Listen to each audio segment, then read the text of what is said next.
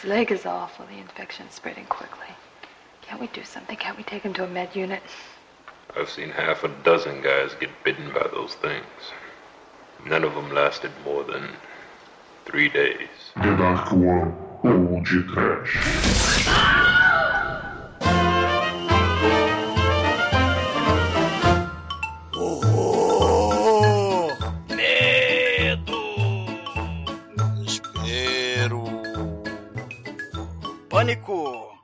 Mortos. Ai meu Deus! Muito bem, ouvintes! Começa agora mais um podcast. Eu sou o Bruno Guter, ao meu lado está o caçador de zumbis da The Dark One Productions, Douglas Freak, que é mais conhecido como Exumador.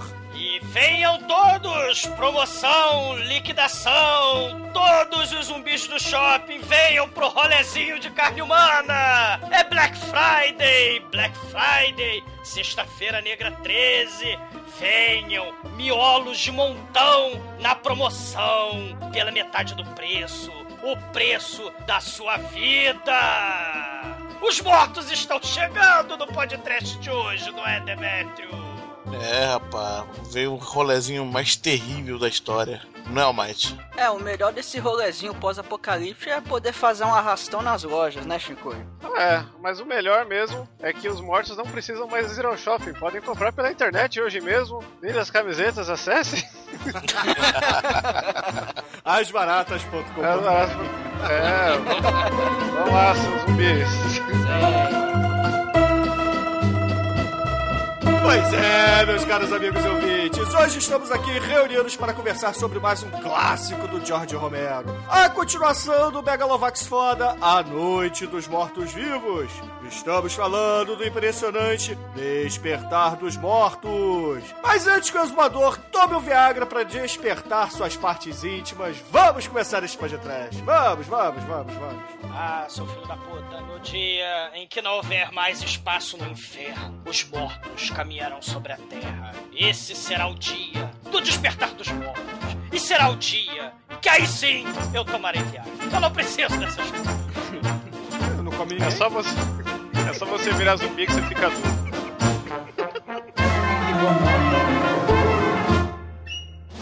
Se vocês têm medo de fantasmas, demônios, espíritos do mal, então acessem no tdmp.com para ver que isso não existe.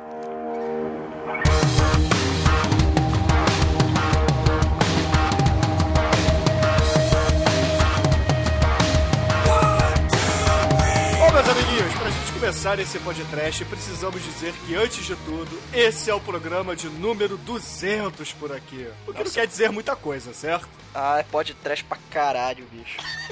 É. É, Vixe, 200, cara. 200, Faz- cara. Pô, não é tenta nem fazer qualquer um 200. chega não, bicho. Se você contar episódio Halloween, que teve uns três episódios de Halloween, tudo junto. Cara, é, episódio uma pra marca, cacete. é uma marca considerável, cara. É, se considerar os lados B, foram mais de 270 episódios que já lançamos. Mas o que vale é programa mesmo. Então estamos aqui para falar do episódio número 200 e por isso escolhemos nada mais, nada menos que a continuação da Noite dos Mortos-Vivos do caríssimo Jorjão Romerinho. Megalovax foda, muito bom. Vamos falar do Dawn of the Dead, O Despertar dos Mortos.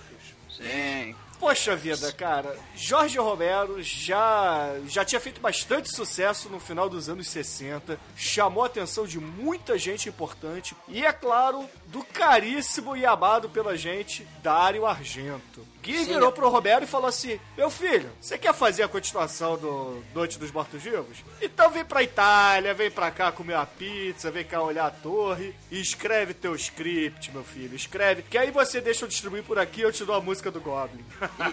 Eles eram fãs um, um do outro, né? O, o Argento era fã do Romero e vice-versa. E, e- e- essa parceria foi, foi bem bacana. O Dario Argento, ele, ele, ele é até acreditado como consultor do roteiro, né? É, o, o Dario Argento no meio que não ficou só lá na supervisão, não, não meteu muito bedelho, né? Mas é, você percebe elementos do Dario Argento no filme, né? Só a trilha sonora, aquele climão, né? Que, a- que o Goblin consegue proporcionar. Tá no filme, isso é muito foda. E é o sangue vivo também, né? Um sangue mais. Tinta guache pura. Sim, total. é um sangue mais estilizado, né? Não é um sangue muito realista, mas que ao mesmo tempo dá um contraste muito interessante com a, com a fotografia do filme. Pelo É que menos eu acho. É, parece que o Romero queria dar um ar mais de, de quadrinhos, né, pra esse filme, então ele acabou deixando essa parada um pouco mais. com essas cores vivas aí que vocês mencionaram.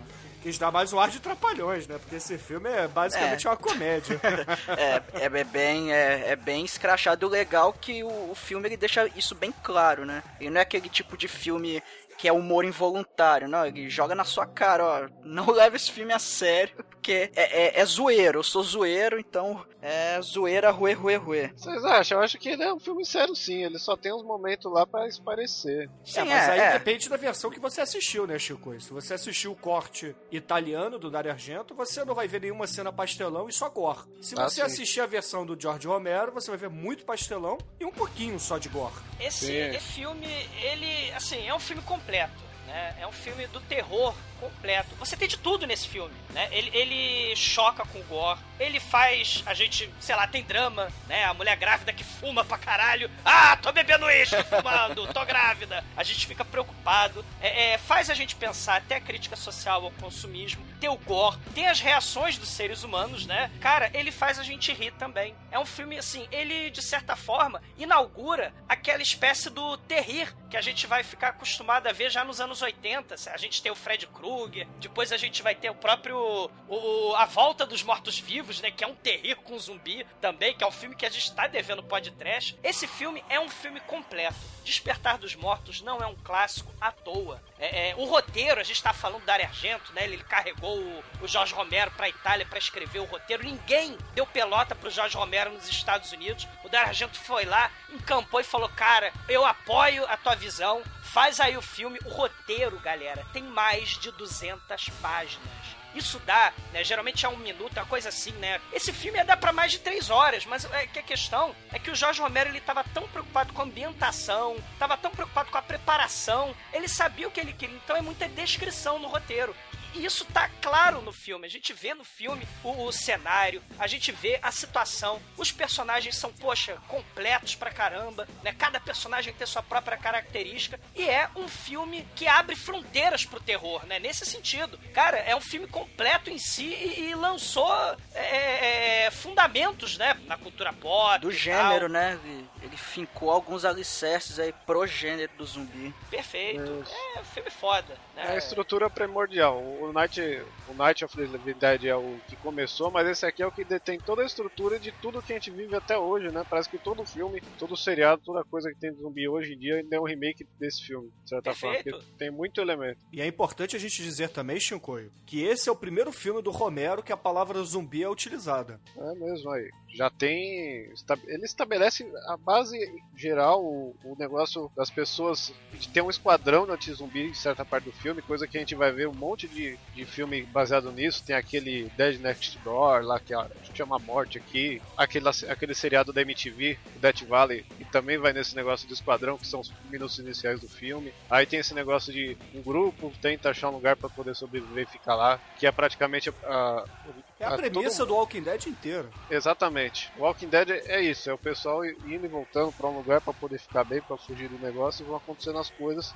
É sensacional aqui, Romerinho. É Tonelada pai. de jogos também, né, Chico? É, puta, jogo nem me fala, né? É obrigado, temos que falar aqui, Dead Rising, pronto, vocês não precisam comentar, que tinha que ter mencionado Dead Rising, Dead Rising 1, 2, 3. E temos que falar que tem um DLC maravilhoso do Dead Rising 3, Super Ultra Dead Rising 3 X Plus Alpha. Mas é, pô, tem, tem o, o, o Left 4 Dead também, cara. Tem, tem fase no shopping também. É, Sim, o- Resident o- Evil. a- é, cada campanha é como se fosse um filme mesmo. A abertura é um, é um pôster, aí no final fala: é, 3 mil zumbis foram machucados nessa filmagem. Esse negócio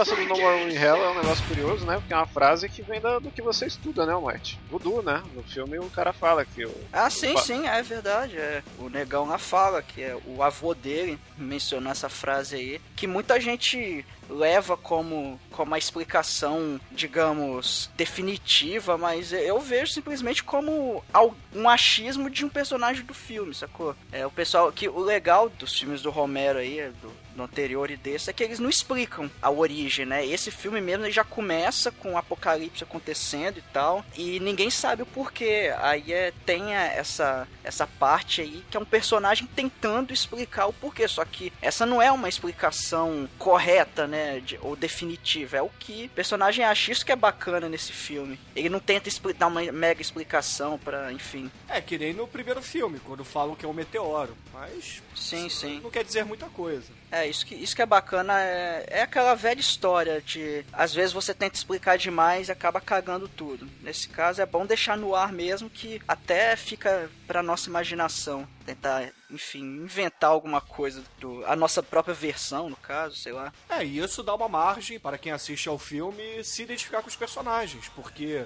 se você parar pra pensar, di- digamos que aconteça um apocalipse zumbi amanhã, de onde ele virá? Não saberemos, entendeu? Até a, a merda estancar e algum cientista conseguir investigar o que houve, vai ser barata voa, meu irmão. Ah, Exatamente. Então, é, é- é interessante, é importante que o Romero mantenha, digamos, a explicação mais obscura possível, mais escondida possível. Aí ele varia também os temas, né? Já que a gente tá nessa parte de curiosidade, tem um negócio que o pessoal fica falando que é, foi no remake do, do grande, né? Vamos falar do visionário Zack Snyder, Começou. que os zumbis correm, mas já tinha zumbi correndo nesse filme aqui, ninguém reparou. Os menininhos, poxa, Que- Exatamente, as crianças zumbis, elas já corriam. É verdade, é verdade. Talvez porque tinham acabado de ser zumbificados, não sabemos.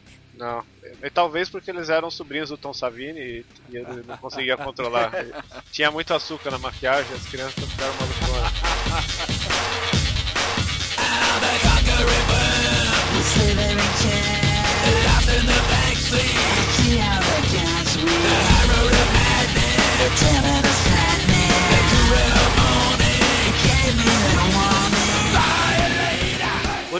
gosto é que, poxa, os zumbis ainda mantêm um resquício de inteligência, que a gente vai ver depois a, tendo uma evolução disso na própria franquia do Romero. É, que é aquela inteligência bem primitiva mesmo. que Tem aquele instinto de, às vezes, usar uma coisa bem, bem simples mesmo. Mas é, é bem aquela coisa do instinto aí. Isso é bem bacana. É, e mais uma coisa legal do Romero são os personagens, porque você odeia todo mundo no filme, você não fica lá de ninguém, vai morrendo e vai assumindo o outro na frente, né? Você não tem esse negócio padrão de Hollywood de novo, você tem que acompanhar o Brad Pitt até o final e ele vai se salvar, saca? É um negócio que vai evoluindo, acaba um, começa o outro, volta, agora você não sabe mais pra quem você tá se torcendo, porque você nunca concorda com ninguém direito, né? O, o Shinkoi, eu acho isso muito foda, porque a gente, é- é- esse, esse que você tá falando do realismo, que a gente, assim, a gente assiste filme de zumbi, porra, muito foda e tal, um apocalipse zumbi, como é que eu vou me virar? Assim, a gente vê o Despertar dos Mortos como uma espécie de voyeur da desgraça do, do ser humano, né? A gente acredita, a gente adora acreditar que a gente vai ser perfeito, como nos filmes, de como o filme de zumbi mostra, que a gente vai ser herói, a gente vai matar uma porrada de zumbi, uma penca de zumbi, a gente não vai ter medo,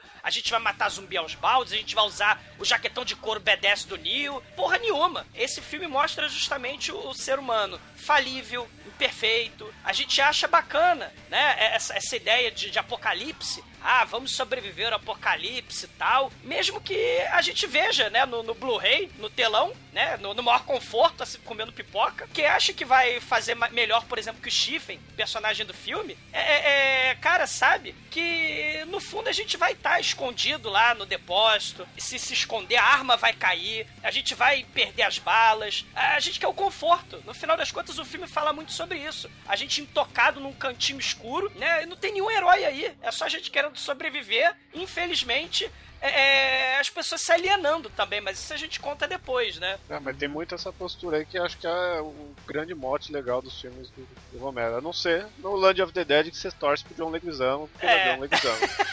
Na- e, e até porque, ô, ô, Shinkoi, os zumbis são diferentes, eles estão pouco se fudendo, né? Se é certo ou errado. Eles estão pouco se fudendo pra diferença de classe. Eles querem os miolos, cara. Eles querem comer eh, carne humana e foda-se. Assim como, né, na crítica de- desse filme do, do Jorge Romero, que é muito foda, os seres humanos estão cada vez mais alienados e entorpecidos, né? Eles querem comprar, consumir, querem o conforto. Eles querem se alienar dos problemas, né? Ah, trabalho 10 horas por dia, 3 horas por dia no trânsito, numa hora no mercado, né? E depois eu fico 5 horas na televisão e mais 30 de frente pro computador. É, é- é- esse, esse filme, cara, é muito foda por causa disso, por causa dessa crítica. A gente não é nada B10, não. Hollywood vende pra gente os heróis, mas no fundo o ser humano é cagão, cara.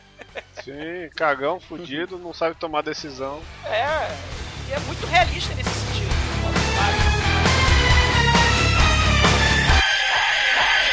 Dos personagens do Despertar dos Mortos não é o negão, não é a mulher grávida, não é o policial. O policial excitado, que ele adora tudo, né? O- um dos personagens principais desse filme é o shopping center. É fundamental pra história o shopping center, né? O templo do consumo, o refúgio, tanto dos zumbis quanto pros personagens. E esse shopping do filme, ele já foi um dos maiores dos Estados Unidos. E tem de tudo de- desse filme, né? Tem de farmácia, a loja de brinquedos, a supermercado e a loja de arma, claro, que a gente tá no shopping do- dos Estados Unidos, né? E esse shopping center aí virou uma espécie de meca para fãs de terror, né? Os fãs do Jorge Romero visitam esse shopping há décadas, né? É o templo da sociedade do consumo e na crítica do Jorge Romero é fundamental para a história que ele quer contar. Então, só pra ficar na temática, eu vou mencionar alguns filmes muito horrorosos a partir dos anos 80 que vieram nessa temática de filme de horror dentro de shopping centers. Eu não vou falar de, de, de rolezinho, mas vou falar dos filmes de horror dentro de shopping centers. Por exemplo, tem o Shopping Mall, que é um filme de 86, onde tem robôs de seguranças do mal que vão assassinando pessoas, né? Os empregados do, do shopping center são adolescentes tarados. E, e o filme mostra justamente os robôs da segurança, eles assassinando a- a- os adolescentes do mal. Eles assassinam, mas não shopping, não cortando, né? É, co- Como diz o, o título do filme. Ele mata usando raio laser. Tem o filme Phantom Mall, tem o filme Elvis, né? Que se passa no Natal, que tem um tira alcoólatra, que é um Papai Noel de shopping. Ele descobre uma seita nazista do mal invocando Oh. o elfo do demônio. Tá na né? pauta, hein? Tá na pauta, já tá reservado isso aí pro Natal, que, hein? tá, que tá na pauta. Tomara que vire filme de Natal, porque é o elfo demoníaco de Satanás, cara, que vai. Eles precisam abduzir uma gostosa ariana pra gerar a raça perfeita de nazistas do mal, cara. E somente o ex-policial alcoólatra, Papai Noel, que. Tem que impedir isso tudo. O Night of the Comet, né? É, um- é um filme pós-apocalíptico também. Terra cheia de zumbis também do mal, depois que o cometa cai. E tem uma cena nesse filme com, ao som do Girls Just Wanna Have Fun.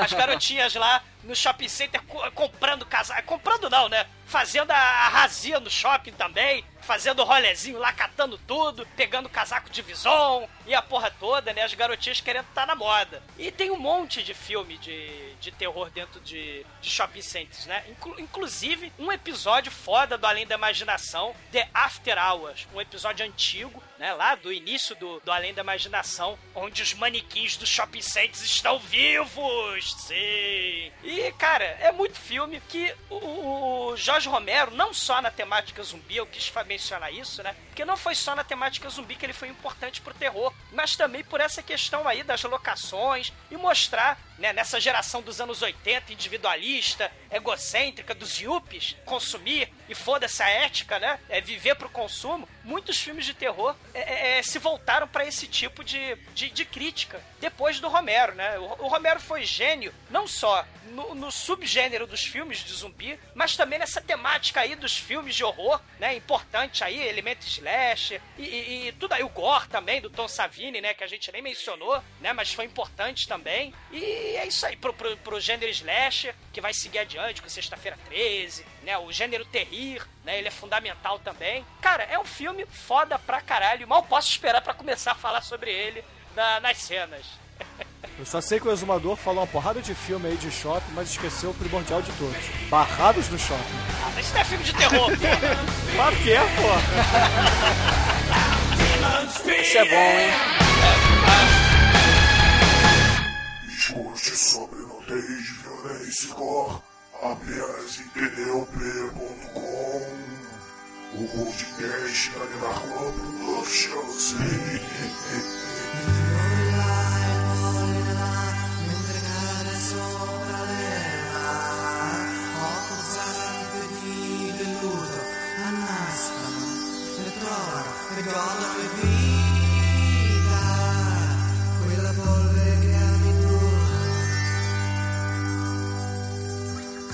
Bom, meus amigos, o filme ele começa com um apocalipse zumbi já estourado. Não sabemos o que, que aconteceu, mas percebemos que existe uma algazarra, porque já começa com pessoas num estúdio de televisão, uma zona do caralho acontecendo, um- uma espécie de talk show rolando com o cientista e o apresentador se degladiando ali, é, os técnicos ali por trás tentando colocar informações na tela, mas pessoas dizendo, não, isso não funciona mais, esses núcleos de salvação já não, não estão mais na ativa, vocês estão mandando as pessoas para a morte. E muita, muita confusão, muita confusão. É difícil entender até o que, que está acontecendo no iníciozinho do filme. É, é mostrando o caos, né? Se a humanidade, né, no alto do seu pedestal da arrogância, acha que está no controle em situações de crise, esse momento aí mostra justamente a incapacidade de comunicação. É um centro de comunicações ali, né? A televisão. Seriam os, os profissionais da comunicação ali. E aí é o caos. A humanidade em caos, né? Ah, Não, consegue, não tem diálogo, não tem possibilidade de diálogo, as soluções são todas desencontradas, você não tem informação sobre o que está acontecendo direito. Ali você está mostrando claramente o caos resultante do apocalipse. Por mais que você tenha é, instituições humanas ali, que a sociedade é, tenha o governo, tenha o exército, tenha a mídia, tenha a imprensa, tenha os cacete, o ser humano é totalmente incapaz de lidar com situações de crise. E um exemplo claro nesse filme foi aí o caos gerando aí a falta de diálogo, a falta de entendimento numa estação de comunicação. né? Ninguém se entende. É muito foda isso. E nesse estúdio que o exumador estava falando, nós conhecemos dois protagonistas do filme, que é a Galen Ross, a atriz Galen Ross, que faz a Francine, e o David Emge, que faz o Stephen. Flyboy. É, o Flyboy. Não é o James Franco, e sim um, um carinha qualquer que nem foto no MDB tem. O Flyboy é o apelido lá que os caras chamam ele mais pra frente, né? Mas vocês chegaram a ver a versão dublada que saiu aqui? Como é que chamam ele? Não. Não, não. Em vez de ser Flyboy, é Tarzan. Justo. É, é, é igual o Homem-Aranha Michael Jackson lá, que já aconteceu também, né? O dublador viva a fazendo dublagem. gracinha. É, Ok, viva a né? dublagem dos 80. Estúdio Marshmallow Kenway. Sim. É. E, e uma coisa, assim, que o, que o Bruno tá falando do Flyboy aí, realmente, o Stephen, ele é o carinha que pilota helicóptero. Ele seria o, o Zé das Couves, o cara normal, né? Ele, ele, ele tem a namorada, né, que é a Francine, né, pela, interpretada, né, pela Galen Ross. Ele é o, o Zezinho, o Zé Ninguém. Ele é o cara, assim, que, teoricamente, a gente pode se relacionar a ele no, no filme, né? Porque ele é o carinha que pilota helicóptero, né? Ele, ele acha que vai enfiar porrada no zumbi, mas não, não é assim, né? Nem, nem todo mundo é negão B10 como. E nem todo mundo pilota helicóptero, Douglas. Desculpa, nem mas eu não vou É. conseguir me. me ah, mas é muito fácil. Se até mulheres pilotam helicópteros, é, é fácil. Olha, o- olha o preconceito. Olha que Olha bonito, só, né? você tá sendo mais é, mulherfóbico. Mulher, mulher fóbica é fiado, Chico. O senhor está sendo mulherfóbico, entendeu? Feminofóbico. Feminofóbico. xoxofóbico. Ah, que nunca! nunca!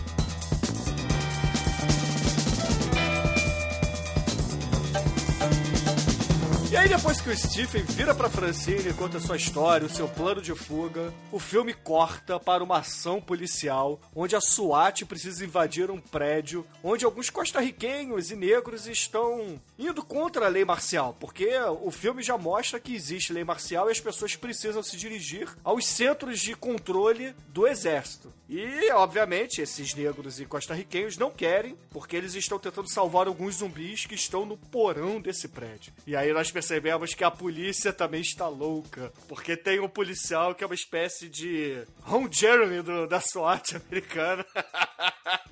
e resolve dar tiro em todo mundo. Caralho, cara. É o Sargento Pincel. Caralho. Só que de cabelo e bigode. Caralho. É o policial sádico do mal, cara. Ele atira nos pobres, atira nas famílias, atira nas minorias, né? Caralho.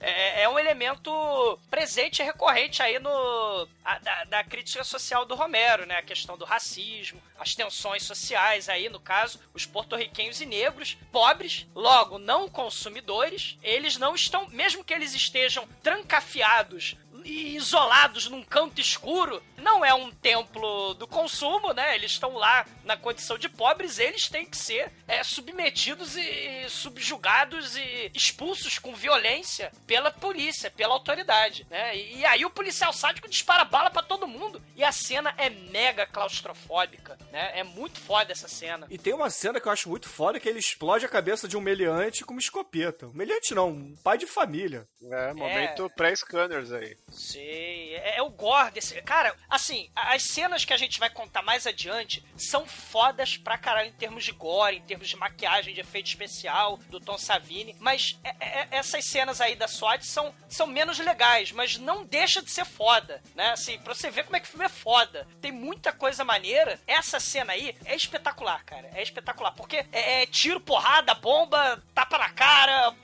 pé, Beijinho no ombro. explosão. Né? Beijo no ombro, não. Não tem beijo no ombro, felizmente. O que tem é cegueira religiosa, né? O, o que acontece nessa cena é o seguinte: o sargento Ron Jeremy ele entra em frenesia, ele parece um bárbaro de DD que não conseguiu escapar do, do rage e sai dando chute em todas as portas e matando quem aparece na frente dele. Foda-se se é amigo, se é aliado, se não é zumbi, se é criança. Ele simplesmente mata. E aí a própria SWAT tem que abatê-lo. Isso. É é a questão do caos voltando aí, é o caos social. Ou seja, se nem as comunicações conseguem conter a sociedade, que dirá a polícia, o governo vai conseguir solucionar algum problema se a própria polícia tá cheia de problema aí e o caos tá imperando. Esse início do filme é para justamente mostrar o apocalipse da sociedade. O próprio Tira Novinho, lá tem a cena que o Tira Novinho fica desesperado, perde o controle e ele se mata, dá um tiro na cabeça. A, a, a mulher lá, a- acho que é a esposa de um zumbi, ela vai abraçar o zumbi porque. É porque ela também é ignorante e tal. É causa absoluto, cara. É causa absoluta. E é nessa cena do prédio também que somos apresentados aos outros dois protagonistas do filme, que é uma dupla de policiais da SWAT dos Estados Unidos, que é o Peter e o Roger. O Roger ele é um branco que é baixinho até, né? Um, para um, pra um policial é bem baixinho, e o Peter é o negão, seguindo a tradição do bem do primeiro filme do Romero. Sim. Máquina mortífera style o negócio aí. É. Agora, uma coisa que não ficou muito clara pra mim é se eles se conheceram nessa ação ou se eles já se conheciam. Eu entendi que eles se conheceram nessa ação, porque rola uma apresentação, ele até fala, ah, você, eu vi que você matou o meu companheiro, quer dizer, eu não vi que você matou ele, dando um voto de confiança, né? Aí o cara, É verdade. Aí o cara vê que ele pode confiar no cara lá, que ele tá, eles simpatizam numa mesma ideia, ele vai, tira a máscara e se apresenta. naquela situação de caos, naquela situação de desespero total, de descontrole, os dois eles acabam se conhecendo, o Roger e o, e o Peter, e aí eles, cara, como é que a gente vai resolver esse problema? A, a população, por motivo religioso, por motivo de afeto, sei lá, tá trancando os zumbis no porão. E aí chega o padre Perneta, que é um padre muito foda, Padre É. Saci Pererê. e ele fala uma coisa muito foda. Ele fala, né, ele primeiro avisa, né, ó, os zumbis estão lá no, no porão do mal. Ele fala o seguinte: o caos tem que acabar, porque senão a humanidade vai morrer toda. Todo mundo, todos os seres humanos vão perecer. O ser humano tem que se entender. O caos tem que acabar. E eles descem no porão. E pra extravasar, o negão, né, começa a atirar na cabeça dos zumbis, zumbis comendo carne humana, é, é, alguns enrolados num pedaço de pano, né, parecendo mendigo até, né? E, e, e aí acaba a bala dele, e aí o zumbi começa a se aproximar dele, aí o Roger, né, que, que tava ali perto, vai dar um tiro, e aí eles meio que já começam a, a se conhecer melhor e tal, um fica mais amigo do outro, né? Tipo, tira bom, tira mal, né? Tira B10 e tira Comic Relief, né? O Roger fala, pô, eu tenho um amigo, por acaso, né, tem um helicóptero de fuga, né? E vamos fugir daqui que tá foda. O Peter, que já tá desesperançado, né? Já tá naquela situação, é, é, vendo que não tem solução, não tem governo que dê jeito, não tem polícia que dê jeito, não tem SWAT que resolva. ele topa. Ele bora, bora pro helicóptero do mal, vão pro Canadá, blame Canada. E aí eles resolvem ir pro, pro Canadá de helicóptero, junto com, com o Stephen, né, que é o cara que o, o repórter aéreo que pilota helicóptero e a Lourinha grávida fumante, né? É, porque o filme já disse também que todas as grandes capitais dos Estados Unidos estão sitiadas. Que os zumbis já invadiram a porra toda. Então, Estados Unidos já era. Mas eu fico me perguntando, por que, que os zumbis não estão no Canadá também? Ou será que não tem informação do Canadá para eles desejarem se deslocar até ali? É, pela época dá a entender que é a falta de informação mesmo, né? O pessoal tudo no rádio, na TV, a TV mal pegando, o rádio também, só pegando onda curta de tudo, né? E, e pela lógica, a densidade populacional também, né? O Canadá, sei lá, tem quantos habitantes por quilômetro quadrado, né? O Canadá deve ter meio, né? A perna de canadense por quilômetro quadrado, né? Não, então, que isso, tem cidades grandes pra caramba lá também. Tem, cidades grandes, mas no sul, mas pro, pro norte, que o objetivo deles é sempre pro norte. A densidade populacional diminui.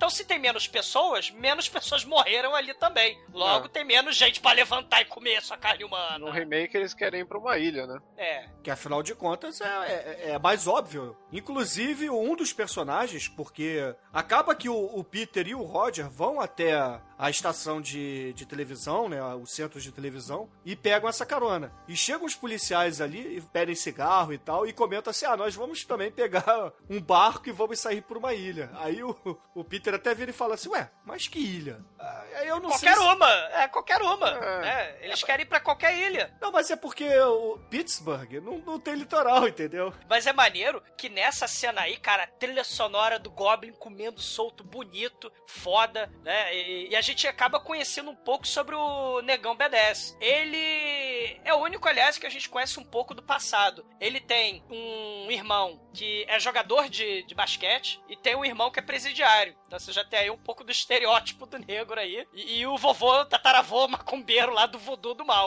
Mas a gente vai descobrir depois. Ele já é claramente o líder, porque é ele que domina a situação, né? Ele impede que, sei lá, o cara que pediu cigarro lá, o, o, o tira caipira lá, queria, queria pedir cigarro e tal, mas antes que a situação fique ruim pro Stephen, né, do helicóptero e pra Lourinha, chega o Negão B10 e contorna a situação. E aí, nesse meio aí, nesse caos urbano total, onde é, a galera vai de lancha pra qualquer ilha dos caralho, a galera resolve levantar voo de helicóptero, você tem zumbi, você tem o helicóptero levantando voo e sobrevoando o caos que a sociedade se tornou, né? Você tem aí o lá de cima, você vê zumbis por todo o campo, você vê zumbis tomando as cidades, você vê zumbis sendo metralhados por caipiras redneck do mal com cerveja. Cara, eu É. gosto muito dessa parte do filme. Essas cenas são muito legais porque mostra como os caipiras eles estão realmente se divertindo ali. Pra eles aquilo ali é, é tudo que eles pediram. É sensacional, porra. Eles estão lá, simplesmente tirou o alvo. É, tirou o alvo of the dead ali. É, nessa época não tinha Playstation. Se vocês repararem, eles caçam mais zumbis do que o próprio exército. É, o exército tá meio que supervisionando essa brincadeira deles. Eles ficam lá olhando e os redneck lá metendo bala. Sim, metendo bala em qualquer um, né? Porque tava no horizonte lá no barranco, se fosse qualquer um, né? Ah, Lembra do final do filme, do primeiro filme. Atiram no bem, no negão, foda-se, se é zumbi, se é humano, o importante é participar e se divertir, né? Cara, se tá mancando um pouquinho, derruba que é zumbi, cara. Derruba que é Chuta que é zumbi. macumba. Perfeito.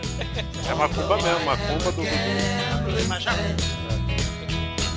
Smoke the cigarettes until my throat is raw.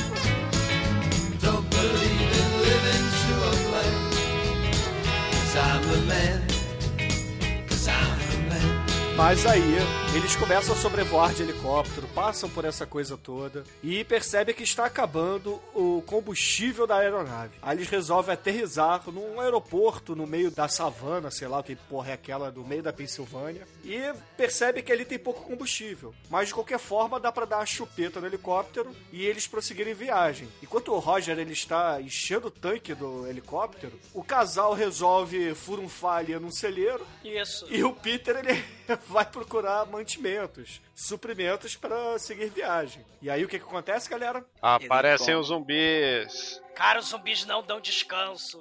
Children of the Dead, cara. Temos a Sim. Children's Running of the Dead. É, o negão, cara, atira nas criancinhas zumbi. Aquela, a pior maquiagem do filme é nessa hora, que a gente vê um zumbi que tem a cabeça parecendo um tapuer. Ah, mas Aí- é fundamental pra trama. Isso aí é fundamental. Porque tem a cena que o Roger tá botando gasolina no, no helicóptero. Aliás, eu, nunca, eu não sei exatamente como é que funciona a logística de botar gasolina no helicóptero, mas aparentemente você, você tá aterrissando num posto de gasolina. Não, mas era, era Mesmo gasolina. que seja na puta que pariu, né? Não, mas aquilo ali é, é combustível de aeronaves mesmo. Eles pararam Sim, numa espécie de é. aeroporto. É, eu, eu não sei exatamente como é que funciona a lógica, mas aquilo ali me pareceu um posto de gasolina normal. Aí você chega, por favor, me vê Power, né? Você aterrissa no meio do trânsito de São Paulo e pede pro, pro frentista botar a gasolina no, no helicóptero, né? Bom, se, ele é o aer- o aeroporto mesmo, né? Tal, não, não, não ficou muito claro pra mim, mas é fundamental o zumbi. Porra, tem hangar e tudo lá, Douglas. É, é bom, é, é, é fundamental o zumbi com cabeça de Tupperware, Chicoio. Porque o Roger, que estava. Também não sei qual o procedimento padrão de botar gasolina em helicóptero, mas o, o helicóptero tava fazendo um esporro do caralho. O que impedia dele ser avisado que tinha um zumbi Nick chegando por trás, né? Porque os zumbis Romero são zumbis lentos. E silenciosos, eles são ninjas. É, são lentos, silenciosos e, porra, com o esporro do helicóptero vai ser impossível. O Roger percebeu alguma coisa. Porque ele tá botando gasolina no, no helicóptero, e, e- no helicóptero ligado, e o, e o zumbi chegando, e o zumbi está vindo. E aí, o zumbi, cara, ele precisa subir nos caixotes pra poder pular e, e comer o Roger, só que ele não contava que a hélice tava ligada. E a hélice come a raspa do coco dele, cara, um traço muito foda. Arranca o tampo da cabeça do zumbi. E palmas pra Tom Savini, cara, porque, cara, é muito foda, porque alguém teve a coragem de ficar ali perto, né, cara? Muito foda. E o legal é que esse zumbi, porra, ele tem a cabeça de nós todos, porque é gigante. Porra, mas, cara, se eu sou o. Detalhe, o Tom Savini e os amigos dele é que fizeram todas as cenas de perigosos, né? De, de dublê do filme, porque não tinha orçamento, filme baixo orçamento e tal. E, cara, palmas pro sujeito que foi o dublê dessa cena, porque tem que ter muita coragem você botar um isopor no tampo da tua cabeça e, porra, fatiarem o tampo da sua cabeça, né, cara? Palmas pra, pra galera. hélice de helicóptero, né? Com a hélice de helicóptero do mal. Que realmente foi um efeito prático aí. Sei, cara, esse já é o caralho, né? Porra, muito foda, muito foda. E, e o sujeito quase deu a vida dele pelo filme, quase vira um zumbi de verdade. E a gente tem nessa parte aí do filme um pouco. lembrando um pouco a Noite dos Mortos-Vivos, o início da Noite dos Mortos-Vivos. Lembra, né? Aquela dificuldade subindo o morro, né? A Bárbara fugindo dos zumbis, ela querendo brigar com. é, chutando a cara do zumbi, porque o zumbi queria comer ela. E a gente tem aí o, o né? O repórter aéreo, ele nervoso, ele. Repórter aéreo. É, ele é um repórter aéreo, né? Ele, ele, ele é um flyboy, né? Flyboy, Ah, me dá está imagens, imagens, corta pra mim. É, em mim! É. Não, é, eu fico imaginando o Schiffer lá em cima falando assim: olha, no momento, trânsito preso, trânsito lento, tráfego lento na Avenida Brasil.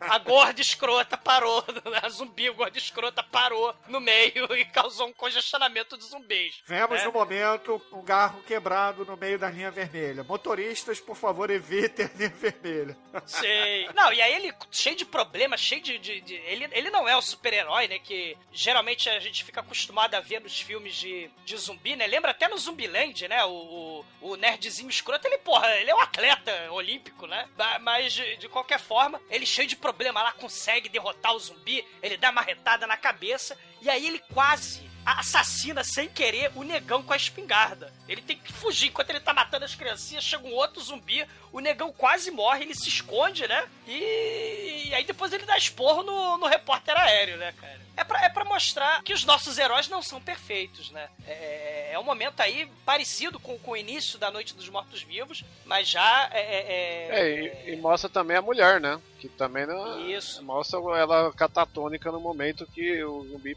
derruba o namorado dela, no caso, né? É, ela fica sem reação também, ela não sabe o que fazer direito, porque ela não tem força pra ajudar ele, mas ao mesmo tempo ela não quer abandonar ele. É, é uma, é uma situação bem realista. Isso é que eu acho muito foda. Logo depois que eles abastecem um pouco o helicóptero, eles se afastam mais ainda desse centro urbano, que na verdade eles estavam indo ao norte de Pittsburgh, ou seja, do estado da Pensilvânia, em direção ao Canadá. Mas aí no meio do caminho, eles avistam um telhado de uma construção e notam que é um shopping center. E, e, cara, esse aí é o Monroeville Mall, né? O Shopping Centers Monroeville, que virou, cara, né? A meca pro, pros fãs de filmes de terror.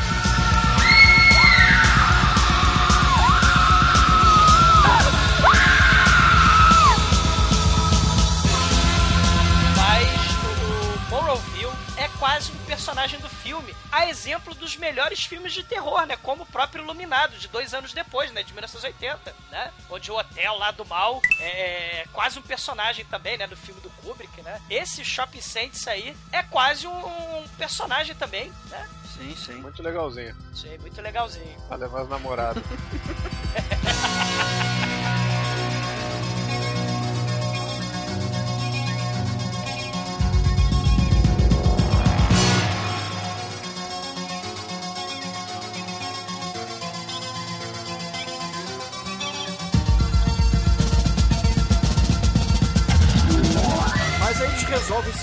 no shopping porque eles percebem que ele tem uma sala com muito spam para eles se alimentarem por vários meses. É, ele- eles veem que assim, precisamos ir porque precisamos de mantimento. E aí eles já descem por ali e conseguem do telhado ter uma visão privilegiada do, do shopping, né? Os zumbis infestando estacionamento, os zumbis por todos os andares das lojas de departamento, os zumbis em todo lugar. E eles percebem que o shopping tá funcionando, porque tem gerador, né? Tá funcionando luz, tá funcionando água, então dá pra cagar, mijar e, no, e não no escuro, né? Dá pra cagar e mijar com luz acesa no shopping, né? Que já é um atra- atrativo também, mais do que suficiente, né? Pra eles ficarem um pouquinho mais de tempo lá, né? É só que ninguém toma banho, né? Caramba, é verdade. Ô, ô Chico, e você no apocalipse zumbi ia se preocupar com banho? Olha, Sinceridade agora, sinceridade. Exi- existe uma coisa que uma vez eu fui fazer um trabalho e o cliente falou, não, vamos colocar aqui as invenções do homem. Eu quero que você coloque um celular, um tablet e um notebook no- nessa arte aqui que você tá fazendo. Aí eu queria colocar uma quarta coisa, o que, que eu posso colocar? Eu virei pra ele e falei, um chuveiro, cara. Coloca um chuveiro, porque uma- a maior invenção do homem era um banho quente. Vai tomar banho frio agora nesse fio da porra. Você vai. Você, jo- você jogaria seu tablet fora por um banho quente. Então, eu- banho quente é- realmente é uma coisa importante, entende? É a única coisa que no seriado do Walking Dead tem um grande momento é quando todo mundo lá tem orgasmo tomando banho quente. Não, olha só, eu discordo do senhor porque o banho quente só é importante para você manter as convenções sociais. Porque as pessoas querem que você esteja cheiroso. Mas no apocalipse zumbi, foda-se o desodorante. Não, não, não, é, não, é, não é questão de cheiro, é questão do momento, entendeu? É questão de. Você não precisa nem de sabonete, entendeu? Já que você, sua, sua prioridade não é o cheiro. Eu sinto seu cheiro. É por isso que a gente grava podcast, podcast aqui via Skype, não é junto. A distância, é. Não, eu, eu estou preso às amarras da sociedade. Eu tomo banhos por dia, uso desodorante, escovo os dentes. Mas se eu estivesse no apocalipse zumbi, eu jamais faria isso. Eu seria tal como Tom Hanks no Survivor. Tal! No Sobrevivente. No náufrago, né? Ou isso. Bruno Sugismundo, tênis verde é meio sujinho. Sujo- É o tênis verde cascão. Cara, os europeus dominaram o mundo por vários anos sem água quente. Então por que, que agora eu me importaria com isso? É, banho, banho, banho diziam que dava doença, sabia? O banho era mal visto antigamente. Eu, eu concordo. Quantas doenças descobriram depois que virou padrão tomar banho? É, pois Ah, é, não. surgiu a AIDS, surgiu o câncer. É porque antes as pessoas rubéola. morriam aos 27 anos, cara. É, De, de, sei lá, de, de esmegma radioativo. acumulado. Ai, Cara, eu sei excelente. que. Pergunta aí se alguém da Bíblia morreu de AIDS, morreu de rubéola, varíola. Ninguém morreu dessas porra, cara. Isso é É, Eles culpa do morreram de governo. velhice aos 17 anos. Eles morreram por vontade divina, né? Desígnio divino, vontade de Deus, né? Eles Ai, morreram caralho. de dilúvio. É. Eles morreram de gafanhoto. Mas o único que voltou, o nosso zumbi supremo, Jesus. Não, mas o Jesus só ressuscita depois que ele ressuscita o Lázaro. Isso, exato. Então Lázaro é o primeiro zumbi da humanidade. Chi mi incontrerà e chi si accorgerà, chi baciando mi dirà amore. Sento che verrà e quando non lo so, ma quel giorno gli dirò amore. Mas voltando ao filme, voltando ao filme. Ô, Mike, fala aí das compras divertidas. Vai, eu sei que você quer falar disso. É, Eles, eles chegam no shopping e falam, pô, a gente tem que pegar suprimentos agora. A gente tá no centro supremo dos mantimentos, é um shopping center. Então, vamos lá. Mas, porra, tem zumbi pra caralho. O que a gente vai fazer? Ah, vamos correr, cara. Vamos simplesmente sair correndo, desviar. A gente entra na loja e, e faz a limpa. E é isso que eles fazem. E, e até uma cena meio engraçada deles correndo Meio? zumbis e tal. A cena atrapalhões total essa porra, cara. É, é bem trapalhões, cara. Eles vão, enchem os carrinhos e, cara, esse shopping é incrível. Porra, tem até loja de arma dentro do shopping center. Isso é muito foda. É, essa Mas- loja de armas, na verdade, não era dentro do shopping. O Romero filmou na cidade e montou de forma a parecer que era dentro do shopping. No contexto do filme, é, no- é dentro do shopping. Então, pô, é muito foda, cara. Uma loja de arma, uma loja foda pra caralho ainda. E aí eles, porra, pega ferramenta, pega comida, pega arma, munição, enche o carrinho. Pegar a e- TV, um rádio. Isso, e leva lá pro cantinho que eles ficaram. Que tem até. eh, Eles, algum, acho que é no Guia de Sobrevivência dos Zumbis que fala que uma das coisas que você deve fazer no apocalipse zumbi é ter um entretenimento, senão você fica louco. Então eles vão lá pela televisão. Então, até porque eles tinha. Mas ele já tinha entretenimento, lixou a mulher. Ah, mas só um cara se divertiu Mas com por ela. quê? Porra, no apocalipse convenções sociais. Já né, dizia o? Tom Savini, cara. Nós temos que matar aqueles que não compartilham. Maldita, maldita monogamia, sim. Perfeito. Bruno, Bruno, cara, o Bruno, Bruno tá esperando o apocalipse zumbi chegar pra parar de tomar banho e sair estuprando geral. Coisa horrível, Bruno. Ainda bem que eu moro longe de você. É, o Bruno vai, Bruno, você não vai dar muito certo na sociedade. o Bruno vai virar o tomo vai virar o tomo de rola do apocalipse. Ah,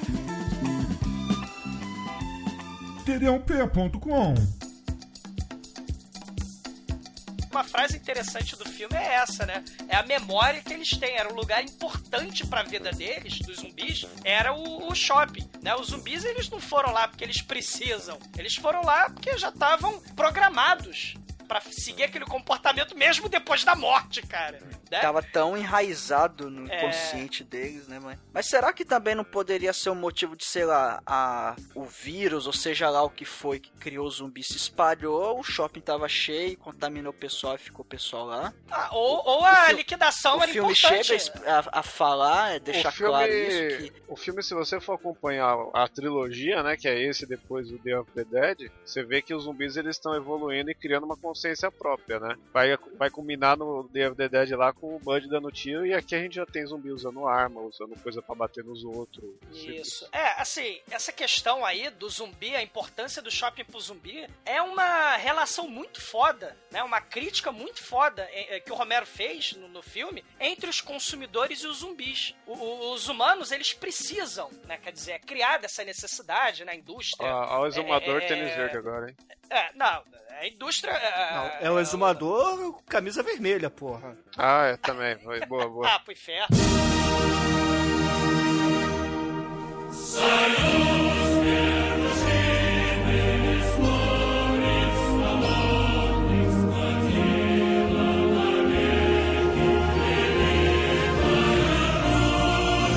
A, a- a indústria cultural de massa é, precisa né, submeter pessoas, precisa alienar as pessoas através do consumo. né? Não interessa se milhões de criancinhas na China estão morrendo, não interessa se o boi é transgênico ou se é, a- o frango fica um em cima do outro lá pra virar nugget. Não interessa, o que interessa é que você tá consumindo. Alienação é por, é por aí. E o Romero ele faz uma relação entre o consumidor e o zumbi, porque o humano ele quer consumir, ele tá predeterminado a consumir coisas. Não é uma necessidade, é uma obsessão. Os zumbis não, eles querem consumir carne humana. E se a gente parar pra pensar, não é uma necessidade fisiológica do zumbi. O zumbi já tá morto. O zumbi não precisa comer carne humana. É um vício o consumo pro humano de bagulho, de coisa, de mercadoria, de bugiganga. O então- consumo de bagulho foi a frase tão. É, o, o, o- é, o- é, mas é consumo Esse, também, esse aí é aquele filme lá, o Pot Zombies. Isso, é. É, cara, é um vício. Comer carne humana pro zumbi ou trocar de celular de seis em seis meses é um vício, não é uma necessidade. No, no, no final das contas, o- no mundo pós-apocalíptico, o dinheiro não serve de nada. O dinheiro ele só serve para manter a estrutura de classe, né, as classes sociais diferenciadas, a segregação, no mundo sem zumbi. Mas agora, no mundo com zumbi, uma das cenas muito interessantes aí desse frenesi de compra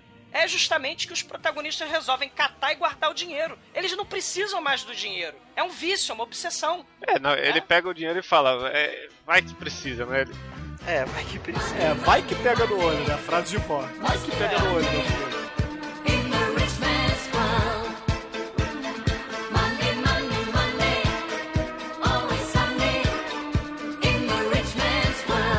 Mas chega até uma hora que os quatro ficam é, realmente isso, obsessivos. Eles não querem mais abandonar o lugar, eles querem ficar lá porque eles podem pegar tudo que eles querem. Então a- aí a, a mulher até chega a criticar isso, pô, vocês é, vocês estão presos a isso tal, a gente tem que sair desse lugar, vocês querem ficar aqui pra ficar pegando esse monte de coisa pra quê, né? É, essa parte é foda. Mas essa parte tem um toca-disco sensacional que eu ainda vou achar um desses na minha vida. se eu, ouvinte, se alguém saber que toca-disco é aquele, me avisem, porque é, o negócio dá pra escolher o número da faixa do vinil. Eu nunca vi isso na vida, na minha frente. Foda, hein? Nessa parte aí, o Stephen, ele fala pra Francine, Francine, a gente tem tudo aqui, é tudo maravilhoso, a gente não precisa de mais nada. Mas aí até quando, né? Irracionalidade aí do impulso, do consumo. Porque uma comida em lata, né? A porra do spam lá que o Bruno tá falando, dura no máximo o quê? Dois, três anos. Se eles não plantarem comidinha, se eles não trabalharem a terra, eles vão comer do quê? Carne humana, né? Yo, yo, yo. essa, essa questão, é, essa questão aí é bem interessante no Walking Dead, porque eles já estão preocupados depois que passam anos, né? Eles estão preocupados já com o futuro da alimentação da humanidade. Eles precisam plantar, precisam achar terra fértil. Então, a própria Francine aí de forma muito foda, já o papel é importante da mulher aí, né? Ela diz que todo mundo tá hipnotizado pelo shopping. E o shopping na verdade virou uma prisão. Ela fala: "Não, a gente tem que ir embora, vamos pegar o helicóptero pro Canadá". E tá todo mundo hipnotizado pela febre do consumo.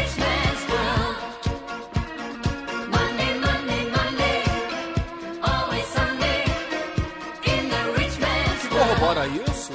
É que quando eles chegam no shopping, eles moram ali num lugar, ficam ali num local que é nada mais nada menos que um depósito. Aí conforme o tempo vai passando, porque sim, ouvintes, eles ficam ali meses, porque descobre que a Francine inclusive está grávida e ela começa a ter barriga, eles transformam aquilo ali num lar. Tem tapete no chão, tem decoração, tem plantas. Tem cenas muito fodas deles exterminando os zumbis dentro do shopping. Eles pegam a planta do o mapa do shopping, então eles sabem onde tem as passagens é, de um elevador, tem um duto. Aí eles têm as chaves mestras que abrem as portas às lojas de departamento. Então eles começam a fazer plano de fechando as grades e cercando os zumbis. Aí fica mais fácil matar. E aliás, tá uma porrada de cena muito foda, né? Com zumbi freira, zumbi enfermeira, o zumbi gordão do shortinho, né? O zumbi gordo escroto O né? zumbi Hare Krishna. O zumbi Hare Krishna que quase come a Francine, que é muito foda. E, e, e aí, no final das contas, o plano deles é bem sucedido. Eles conseguem criar uma fortaleza ali. Porque eles vão de helicóptero até um estacionamento de caminhão próximo dali. E eles vão pegando os caminhões e colocando como barricadas na frente das portas, das entradas do shopping. E aí, os zumbis que estão do lado de fora, a- aquela horda de zumbi não consegue entrar. Então eles têm um plano, assim, perfeito de sobreviver ali. Só que eles não contavam que é, é, o ser humano é falível. O Roger, ele é mordido numa dessas idas pra buscar caminhão e ele fica ferido e fudido. É que é bom falar o comportamento dele, né? Que ele é um muito loucão, né? Ele quer fazer as coisas empolgado e acaba fazendo merda no caminho por estar se achando, por tá ah, se achando superior à situação que ele não consegue dominar, né? É, teve até uma hora que ele meio que começa a perder o controle. Foi quando ele, ele tava sendo quase mordido, até por uma zumbi mulher. Aí o Peter fala: é, Roger, é, levanta a cabeça dela. Aí ele empurra a cabeça dela pra cima. E ele tava um pouco afastado, ele tava no outro caminhão, né? Cada um tava no caminhão. Aí ele levanta a cabeça da, da mulher zumbi e o, e o Peter dá um tiro na cabeça dela e espirra sangue na cara dele. Ah, essa cena tem Ele outro fica- negócio. Que enquanto acontece isso, do outro lado tem um outro zumbi que vai quebrar a janela que pega uma chave de roda, né? Que tá aí o lance do zumbi aprendendo lá e lembrando o que fazia e usando ferramenta. Isso é, ele- eles usam ferramentas assim, da forma mais primitiva possível. Nesse caso, pegou a chave de roda, quebrou o vidro, e depois que o, o Peter mata esse zumbi que tava em cima do Roger, o Roger fica, ele fica meio. Sei lá, ele fica meio doido e tal. É, Esse zumbi é o Tom Savini. É, é, o zumbi, o dublê é o Tom Savini e tem uma trivia muito foda. Ele enfia a cara na, na porra do vidro e sangra de verdade. Aí ele, ele joga o sangue de verdade dele ali. Tem aquele sangue esmalte fosforescente, mas tem sangue ali no vidro de verdade, que era do Tom Savini também. Isso É, quer ele dar o ficou- ele sangue se pelo cortou mesmo, de verdade. É, Ele deu sangue pelo filme, cara. Foda.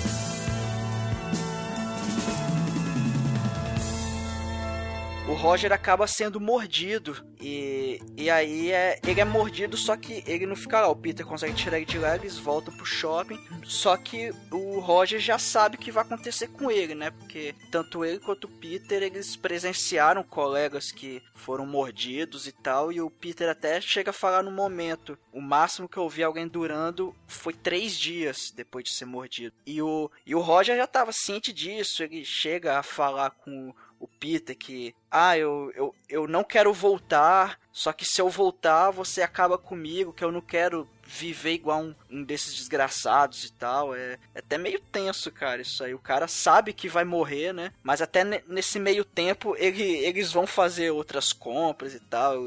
o Peter leva o Roger no carrinho, eles meio que se divertem e tal. É bem interessante isso. É, é bem tenso depois que o, o Roger ele fica lá de cama. Ele tá sentindo muita dor, muita, muita dor. Eles, eles dão morfina pra ele. Cara, tem morfina na porra do shopping, cara. Onde é que eles arrumaram Meca. morfina? Anos 70, Almighty. Tem anos farmácia, 70. mano. É verdade, é verdade. Eles chaparam, bicho, eles estão chapando morfina nele, porque ele tá sentindo muita dor. E, e eles vão fazendo isso até que chega uma hora que o Roger não aguenta mais. Ele acaba morrendo e o Peter fica no, no quarto onde ele tá, fica sentado longe da cama só olhando, né? Aí uma hora o lençol começa a mexer. E o Peter Não já é uma punhetinha. é, é, mexe primeiro assim, a punhetinha. Como é que será um, um peru zumbi, Almighty? Você que é especialista, cara. Cara, eu nunca parei pra pensar nisso. Quem tá pensando é Pô, você. mas tem os filmes de zumbi, pô. Você tem que ver os filmes pornô de zumbi aí que tem um monte de peru zumbi. Tem até os peru que anda lá, o peru do Reanimator. Aí, Almighty. O Repenetrator. Caralho mesmo. né? Pelo caralho do zumbi? Zombie Dick.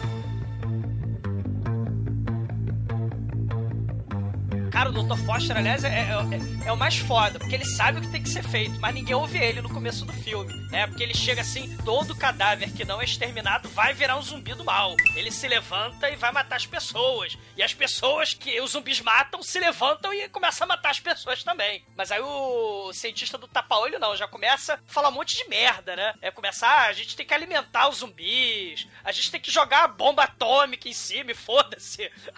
As Não. pessoas que estão lá. Ele não fala pra alimentar os zumbis, não. Ele fala assim: vocês são burros, vocês são tolos, porque vocês querem salvar os zumbis achando que tem cura. Não tem cura porra nenhuma, vocês têm que perder a emoção. Se o seu parente virou zumbi, arranca a cabeça, dá um tiro nessa porra. O cérebro não pode trabalhar. E aí as pessoas É. ficam putaças com ele, porque tá todo mundo achando assim: não, porra, pera aí, eu vou matar, sei lá, meu parente, meu sobrinho, meu cachorro, só porque virou zumbi? Não. Vamos esperar o governo trazer uma, uma vacina. Só que É, isso, não dá é muito outra. certo. É, é, são, são várias inserções dele, né? E algumas têm lógica e outras são incoerentes, né? Numa das inserções incoerentes dele, que ele tá explicando, ah, isso aí não é uma briga de, de republicano e, e democrata. Ele começa a dar soluções a esmo e as pessoas lá começam aquele caos levantar de novo, né? Ninguém sabe o que fazer, na verdade. É a, é a questão do caos, de não ter a solução pronta. É, mas é bacana que nesse debate eles, eles dão uma das premissas mais clássicas do zumbi, né? Que é a forma mais efetiva de matar, que é destruindo a cabeça ou simplesmente separando a cabeça do corpo. Que é um Perfeito. método definitivo de você matar um zumbi. E isso, porra, 99% dos filmes É vão assim. abordar dessa forma. É, perfeito. E o que eu acho foda também é que esse cientista vira e fala assim: os zumbis, quando atacam um ser humano, eles comem só 5% do corpo. Então, quando o ser humano morre e perdeu apenas 5% do corpo, ele vai levantar e vai comer quem tá do teu lado, entendeu? Ah, meu Deus! Então corra, corra É. muito. Só que aí eles, em vez de correr, como o Bruno tá falando, nossos caríssimos protagonistas, né? Agora três, né? tá- é, o, é o resta um dos trapalhões, eram quatro, agora só tem três. É, é a falsa sensação de segurança que o shopping vai dar, né? Não só pelo fato deles terem tentado transformar o shopping numa fortaleza, mas também pela falsa sensação psicológica de segurança. Porque eu tenho coisas. Eles, como a gente estava falando, eles transformam aquele depósito de spam, aquela porra lá que o zumbi Hare Krishna tentou matar a, a gostosa, eles transformam numa espécie de casa, com carpete, com, com panelas, com fogão, com televisão, casaco de vison, Ah. né? É a falsa sensação de segurança que o consumo, que a posse da, da mercadoria vai te dar. Você pode ser milionário, você pode ter 10 carrões, 20 iates, dois jatinhos pra fugir do zumbi. Mas se você for um rico snob e não souber pilotar eles, fudeu. Não adianta nada. Se você só tiver uma mulher grávida em vez de um monte de gostosa, também é foda, exato, né? exato, Eu- exato. Uma outra coisa que a gente já falou dessa cena, que é a cena lá que eles questionam o movimento, mas um- uma, uma coisa que eu esqueci de falar na hora que é legal falar agora, é que na versão estendida rola mais motivos pra ter essa explosão aí de a gente tem que mudar de vida, porque eles estão jogando carta por dinheiro, O poker, né? Eles estão jogando poker lá. é, apostando dinheiro e aí fica, tá, e daí, né? Não faz sentido a gente tá jogando isso, não tem o porquê. Aí o cara vai ligar a TV pra ver chuvisco enqu- enquanto eles estão jantando, aí a mulher vai lá e desliga, ele liga de novo porque ele quer ver TV mesmo que for chuvisco, saca? É a falta de sentido na vida. É. É, é a falta de, de- de sentido. Você só se programa pela tua rotina. Ah, vou chegar do trabalho. Assim, é, o Romero faz essa crítica de forma tão foda, porque é aquela coisa que a gente estava falando. Ah, eu acordo às seis da manhã, uma hora de trânsito, dez horas de trabalho, mais uma hora de trânsito pra voltar, vou pro mercado mais uma hora, chego em casa, ligo a televisão, né, e fico de frente pra televisão mais quatro horas. E meu dia já foi pro caralho. É. Então, é, é a automatização. As pessoas são zumbis, são robôs, né? Tanto no- antes do apocalipse zumbi, quanto depois do apocalipse zumbi. E, e- e é perfeito isso do Romero, né? É perfeito. Depois o tênis verde sonhou a metáfora que o Douglas encontrou no Não, não é metade. é, Porra, não é óbvio. Eu sei que é óbvio, cara. É o óbvio. Douglas mas é- é o zumbi verde. Quando eu posso. quando eu posso desviar a atenção, eu desvio, Douglas. Ah, seu canalha. É que esse filme é um filme pra se ter respeito, é um filme de muitas Cara, camadas. é um, é um filme foda. Eu acho É um que esse aqui a gente porra. tem que jogar lá no site do Cinecast, que a gente já conversou. É, lá no Cinecast já teve a noite do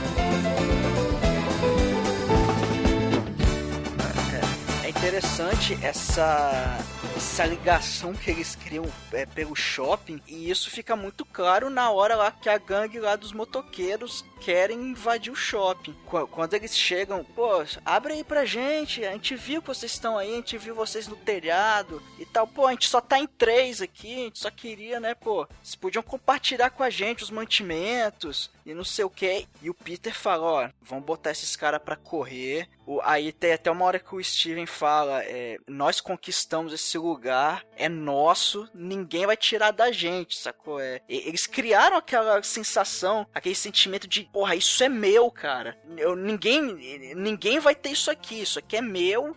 Então eu não quero dividir com ninguém, sacou? Sabe o que, que é isso, Almighty? É o tal do patriotismo americano. Eles meio que criaram o país deles ali. É, nem Então as americano, leis são né? deles. É negócio provincial, né? Coisa de. O nome disso é alienação. Eles estão tão alienados da realidade, né? Em parte pela falsa sensação de segurança e, e pelo consumo também, né? Eles estão comprando, estão vivendo aquela vidinha, ligando a televisão de chuvisco. Tem até jantar romântico, Exumador. Exato, eles estão fora da realidade e os zumbis que já deixaram de ser ameaça porque eles enfiaram o caminhão do Faustão na frente, os quatro ficam presos. Os quatro não, os três agora, né? Eles ficam presos no estilo de vida é, é, onde eles simplesmente esqueceram do mundo, esqueceram que um futuro distópico pós-apocalíptico. Tá lá, um apocalipse zumbi, caralho. É, mas É- essa é parte também é alusão. Eu conquistei essa terra, essa terra é minha, né? Isso, mas aí é preciso que os motoqueiros do mal apareçam pra promover o caos mais uma vez, pra eles voltarem ao módulo sobrevivente de apocalipse, caralho. Né? Antes eles estavam com casaco de visão, o negão B10 ele tava jogando tênis, cara, no telhado, né? Tava jogando ping-pong, squash no, no Não, no- squash no- não, squash é indoor. Sei lá que diabo que ele tava falando, Indoor. fazendo, ele tava pegando.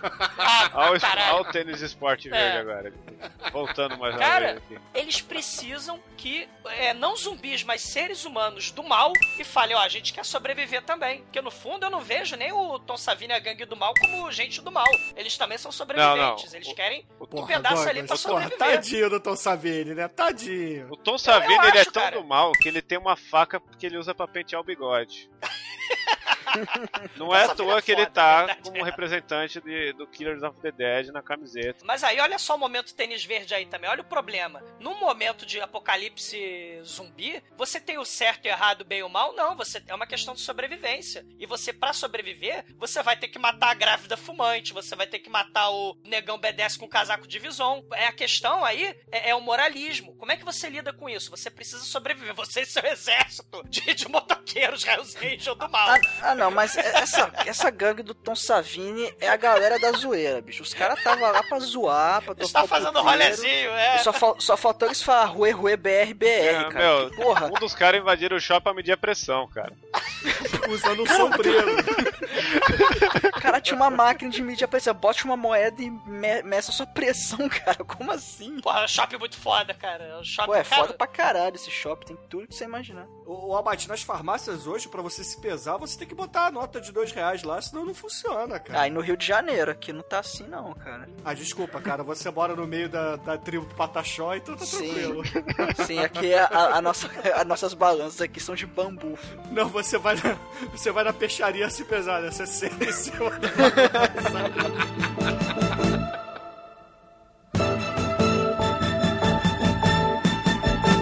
Mas aí, pô, os motoqueiros eles invadem, cara, começa a quebrar tudo, começa a saquear as lojas, eles pegam dinheiro pra caralho também. É, é, é que eu tô falando, Almighty. Eles também. é- Essa, essa cena aí, cara, no final. Eu não vejo o Tom Savini e a gangue do mal como gente do mal, não. Eles só queriam fazer o rolezinho, cara. O Jorge Romero aí, ele quis mostrar o poder do consumo. Porra, vocês não lembram lá o, o Roger? Ele mesmo à beira da morte, lá no carrinho de mão, ele começa a, a febre de consumo também, a trocar chapéu. É, é- é um conto de fadas, cara. Ele come a conserva lá, começa a beber a É. água da conserva. Vai, vai- resolver todos os problemas. O Tom Savini e a galera, eles entram ali, vão tirar pressão, vão entrar na loja das armas, vão entrar no supermercado, vão entrar na loja de departamento. Então, o, o- o Jorge Romero quis mostrar o seguinte: a incapacidade das classes sociais viverem em harmonia. Você tem um apocalipse zumbi, você tem um problema comum, né? Você tem zumbis versus seres humanos. Mas aí, no final das contas, o Tom Savini, ele só quer também o quê? Salvar a pele dele. Ele quer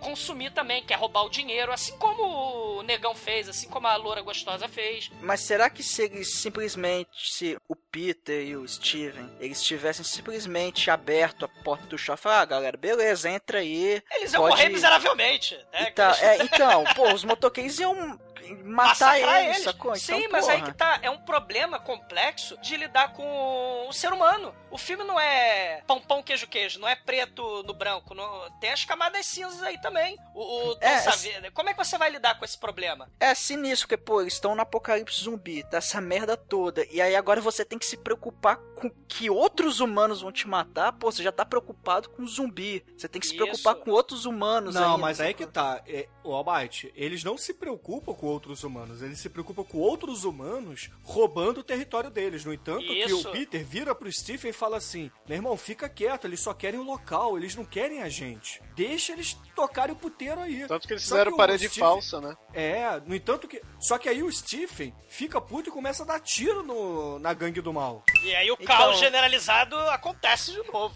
Fica um pouco essa dúvida do filme que será que o, o- a gangue ia fazer alguma coisa com eles se eles tivessem é, a- aparentemente sim mas não fica Isso. muito claro que parece que quem começou o tiroteio foi o Steven e o Isso. Peter Cara, eles deram os primeiros tiros né O, o Almighty, sinceramente, pra mim, o, o verdadeiro vilão, né? Se a gente colocar vilão no filme, não é zumbi, é, é a cultura de consumo, é intolerância, Mas é porque o alienação. senhor é comunista, né? cara, só por Não, isso. o, o, o, o filme é uma crítica, pô, é foda do Romero ao, ao consumo, ao capitalismo. Vamos mudar o Porra, filme, vamos mudar o filme. Douglas, eles não estão no shopping, eles estão no bar. Saqueando o bar que, você, que é seu. Levando a sua cachaça embora. Ah. Entendeu? Não, Aí não tem mas consumo, o- é cachaça. Não, tem consumo. Ô, ô, Chico, eu não tô. O que eu, o que eu tô achando legal nesse filme é justamente essa discussão. É, se, se o Tom Savini era do mal ou não, é mais complexo ainda que isso. Né? Se ele vai roubar. é, é, se o ser humano é egoísta, se ele é individualista.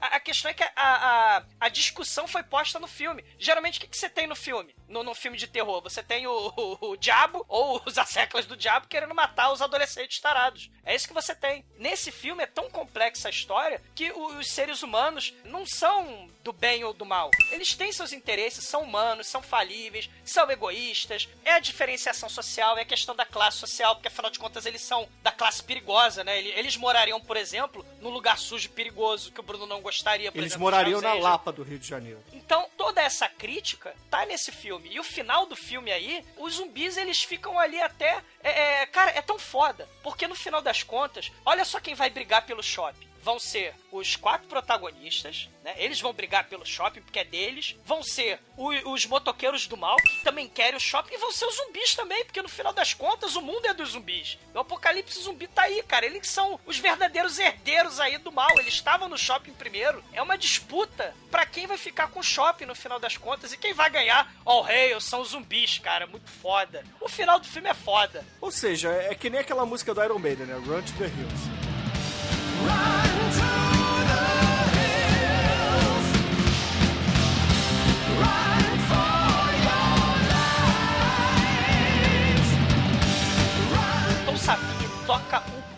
O puteiro naquela porra, cara. Ele taca espadada, degola, decapita, desmembra, é, é zumbi. Cara, é um clímax tão gore.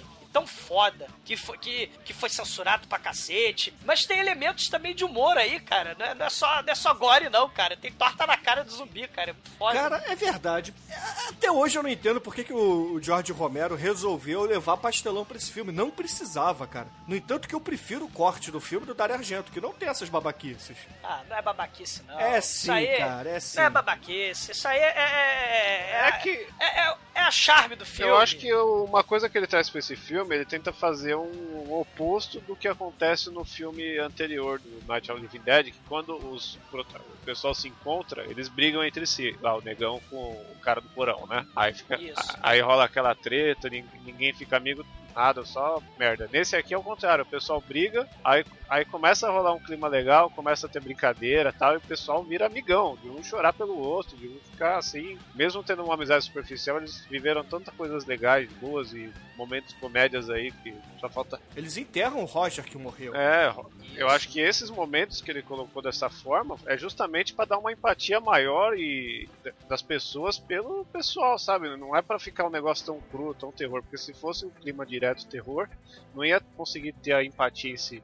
Agora, torta na cara é. Celso É exagero, é exagero. É um exagerinho, é, mas uh, é um exagero que acho que acabou. É foda, é foda, porque você tá. Cara, você tá, tá num clima de claustrofobia no filme. E o clímax é totalmente esporro pra todo lado. Pro lado do, do gore, pro lado do humor. O filme, ele. É o que eu falei, o filme é completo, ele tem de tudo. Até a torta na cara de É. zumbi. Zumbi, infelizmente, não tem senso de humor pra levar a torta na cara. Cara, os motoqueiros do Tom Savini ficam rodeando, jogando água na cara dos zumbis pra pegar a carteira do zumbi, cara. Porra, pegar lá o seguro social, o, o bolsa zumbi, porra, isso é sacanagem, coitado do zumbi, porra.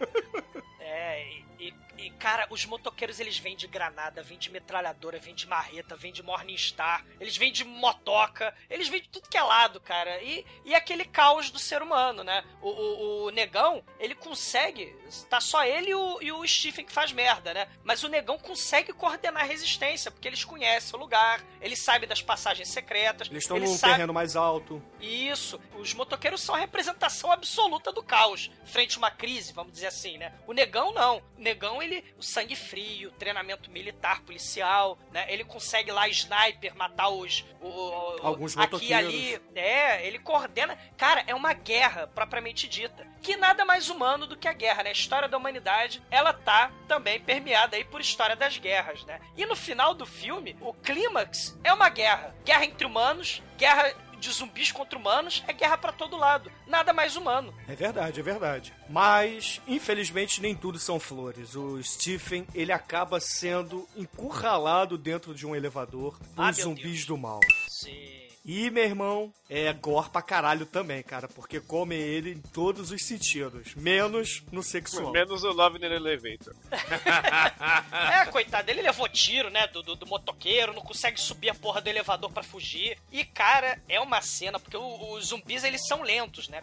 Não tô falando o remake lá do Zack Snyder, que os zumbis são atletas olímpicos, né? E também nem tem cena de gangue, né, no remake do Despertar dos Mortos, né? Não tem nem a gangue, o conflito dos seres É humanos outro não tá filme, presente. cara. Só... É, é outro, é exatamente. O, o filme do Zack Snyder é só a premissa do shopping, é só É um- isso. é o resto é tudo É um diferente. remake conceitual, que nem o Evil Dead no último que saiu aí. É perfeito. É outro filme totalmente diferente, mas aí você tem os zumbis lentos, cara, entrando no elevador, cara. E o cara não tem pra onde correr, ele tá fudido. Cara, é muito foda. Essa cena é foda, foda. Cara, esse clímax do filme, que, pô, é, é demais, cara. Filmaço, filmaço. E aí ele acaba sendo devorado pelos zumbis, corta. Vemos que o Peter, ele sobe, vai para o esconderijo deles, a casinha, o, o santuário, onde a Francine está aguardando, e eles ficam ali até o amanhecer. E tem o deadline, né? Poxa, se o se o Stephen não aparecer logo, nós vamos embora. E aí, na hora que a Francine vira e fala assim: "Ah, já tem algumas horas que ele não responde no rádio. Vamos meter o pé porque esse shopping é PT, né? Os motoqueiros deram PT no shopping. Motoqueiro e os zumbis tomaram conta do lugar, cara. Muito Cara, tem foda. zumbi jogando hockey na, na- no, no filme, mas tudo bem. Ah, os zumbis tomaram conta do lugar, cara. Os zumbis Pois é. voltaram pro shopping. Pois é. E aí o, o Peter acaba aceitando que o, o Stephen morreu, vai entrar na, na casinha, né? Vai entrar na sala que eles transformaram em casa, e aí eles escutam um barulho. Por quê? Porque o Stephen, ele ainda tem um resquício de inteligência, tem um resquício de lembranças, e vai até a entrada secreta que eles lacraram com papelão e compensado. E derruba e traz a horda de zumbis para o ponto seguro dele. O detalhe é que quando ele morre, ele morre tentando atirar nos zumbis. E quando ele vira zumbi, ele fica com a arma na mão ainda. A arma, claro, tá pendurada pela ponta do dedo dele, só que ele ainda mantém a arma na mão. Nessa brincadeira que o filme fez com o zumbi saber, ainda ter uma noção de usar objetos simples. Ele não atira, né? Mas ele continua segurando a arma. É que nem o zumbi que fica carregando a porra do M16 o filme inteiro porque tava usando como marreta.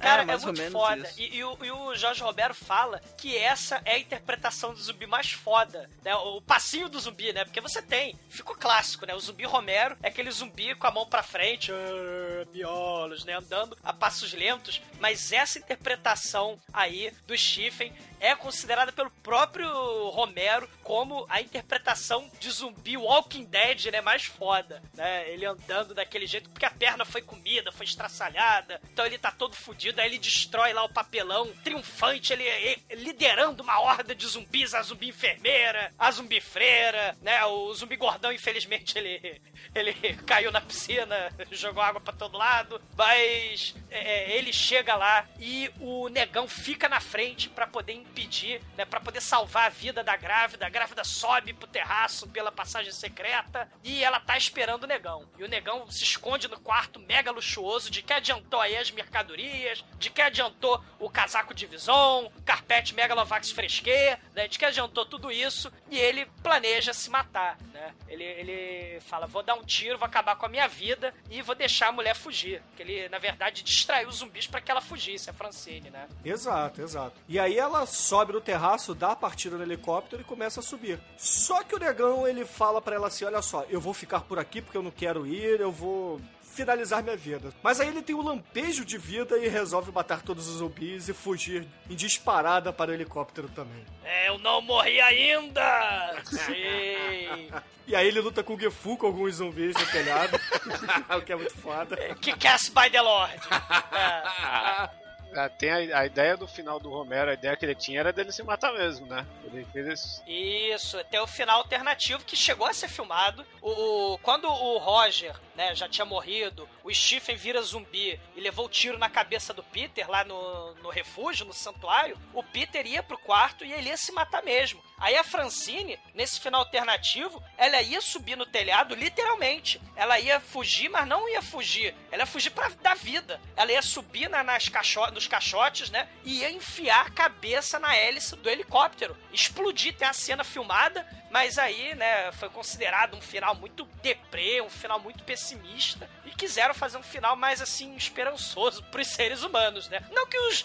No, final das contas é, é- é indiferente, porque o mundo é dos zumbis. É, eventualmente, você sobrevivendo, ou você se matando, ou você indo pro Canadá, foda-se, os zumbis vão te pegar. Olha o preconceito aí, o xenofobia canadense. Não, não é xenofobia, não. É, é fato. O apocalipse zumbi, eles podem. Por isso que eu acho até meio escroto essa coisa do zumbi andar rápido pra caralho. Porque eles têm todo o tempo do mundo pra ir atrás de você, cara. Já diria Jason. Exata, exatamente. né? Mas eu acho, eu acho esse final foda porque ele não dá muita esperança. Ele fala assim: ah, Não. tem- quantos combustível tem? Um pouco.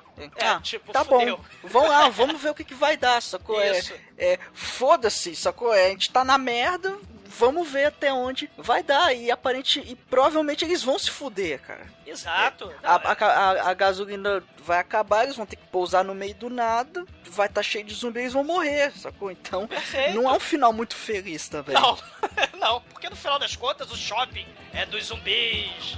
Então é totalmente indiferente. Viver ou morrer, o zumbi só quer te comer, né? Você pode aí. Camiseta,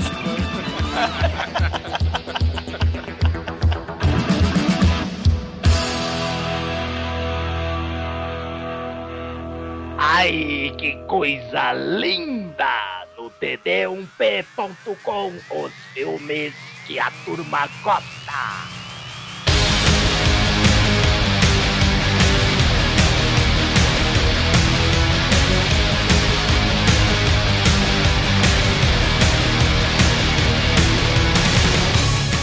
Caríssimo exumador, por favor, eu gostaria que você, antes de tudo, antes de você dar sua nota e, é claro, as suas considerações finais, dissesse aí, valeu a pena fazer 200 podcasts? Cara, é muito foda falar sobre esse tipo de filme, né? Não, não tô falando falar sobre D&D, essas merda aí, Vanilla Ice, mas falar, cara, sobre Jorge Romero, Dário Argento, falar do Lúcio Fulci, do, do Vicente Price, do José Mujica Marins. Poxa, é, é, é, é um, é um orgulho. Podcast fez 200 anos e se depender Que da 200 gente... a gente- anos, cara? 200 episódios? Porra. 200 anos de Caralho, tá resistência! é. Viva, assim, eu tenho, pô, tenho orgulho pra caramba, né? Um abraço pra galera da Dark One, um abraço pro Almighty, pro Shinkoi, que também agora tá, pô, pro Marcelo Den, que também agora são da Dark One, pros, pros ouvintes, que, porra, tiveram saco de ouvir a gente por, por 270 episódios, né? Contando com o lado B. Cara, é, é- é com muito orgulho que a gente faz e, enquanto vocês ouvirem, a gente vai continuar fazendo. Eu vou continuar falando. E o Bruno tá mandando aqui eu parar de falar. Peraí. Mas, mas, é, cara, é, é, adoro falar sobre esses filmes que, que, pô, são fodas pra caralho. E é uma honra fazer o episódio 200 sobre um dos melhores filmes de terror de todos os tempos. Não tem preço. O Visa não paga. Não paga, não tem preço, não passa Mastercard. É simplesmente impagável, no melhor sentido do termo, falar sobre um dos melhores filmes de terror de todos os tempos, que é O Despertar dos Mortos. Perfeito, perfeito. E qual é a sua nota de 0 a 5 para Dawn of the Dead do Romero, que foi lançado como uma continuação da Noite dos Mortos-Vivos? Cara, ele foi fundamental pro, pro cinema de terror, por tudo aquilo que a gente já falou. É, você pode, o Romero mostrou que é possível usar o terror pra crítica social, pra crítica política, pra crítica ao racismo, pra segregação, pra fazer crítica à sociedade de consumo em massa, personagens fortes, inesquecíveis, os efeitos especiais de Megalovax foda do Tom Savini, com gore pra todo lado, mostram o poder do cinema underground e independente, cara. É um filme épico. É um filme épico, claustrofóbico, apocalíptico, de baixo orçamento, cara. É coisa de gênio. É, poucos filmes criaram um clima de terror é, pós-apocalíptico tão pessimista, mesmo com o final, que é o Mike estava falando, né? Que, que, que mesmo o final feliz não é tão feliz assim. Ele mistura com maestria horror, elemento de quadrinho pop, né? Porque o sangue lá, do, do sangue fosforescente lá, vermelho vivo, é, é um elemento assim cartunesco de quadrinho. O Tom Savini não gostou, ele tá falando que não gostou muito. Mas o, o, o Romero achou muito foda, ah, não é realista, mas é isso mesmo que eu queria. O humor, a sátira. O, o cinema, gente, não precisa, e nem deve ser só sobre bom gosto, nem deve ter só final feliz. O destino dos personagens lá não importa. O que importa é o comportamento deles dentro de uma situação de crise, dentro do tempo do consumo. Nada como uma praga zumbi para você dar prioridade às coisas da vida. Como a própria vida, né? Foda-se o casaco de vison, foda-se o uísque, foda-se a febre de consumo. Pera lá, foda-se o uísque, Douglas? É, eu acabei me contradizendo, eu sou humano, errar é humano, né? É, cara, assim, só pra dar nota, porque o Bruno está mandando eu parar de falar de novo, mas, mas só pra eu dar nota, o, o of the Dead, o problema não são os zumbis, mas é a incapacidade do ser humano em se unir em tempo de crise. A gangue do mal, os moradores do shopping, eles sequer cogitaram trabalhar juntos para derrotar os zumbis do mal, né? Esse, essa complexidade do ser humano que é imperfeito é isso que torna esse filme um dos melhores filmes de terror, cara. E eu falei pra caralho, só pra dar no final nota 5. É um filme imperdível. Assista. Quem não assistiu, ignore o remake. Quer dizer, assistam também o remake se vocês quiserem. Mas o original, a, a continuação é foda. Né? O primeiro é o ícone, o segundo é a crítica social e o terceiro é o pessimismo total, o Dia dos Mortos, né? Não percam a trilogia foda do Jorge Caralho, vai, Romero. já deu a nota. pô. Nota 5, um dos meus filmes favoritos, cara, que eu posso fazer. Excelente, excelente. E agora, caríssimo Anjo Negro, se o zumbi não comeu seu rabo, por favor, diga pros ouvintes se valeu a pena ou não fazer 200 podcasts. É, cara, esse, esse filme, cara, tem. Não precisa falar mais nada, né? Porque já falei- eu já falei tudo que tinha pra falar. Falou pra caramba. Né? Debete, você, você era um Falei zumbi, pra caramba. Esse, esse filme devia ser nota 6, porque no final tem o. a- o final do filme termina com a música do Pernalonga, praticamente. nota 5.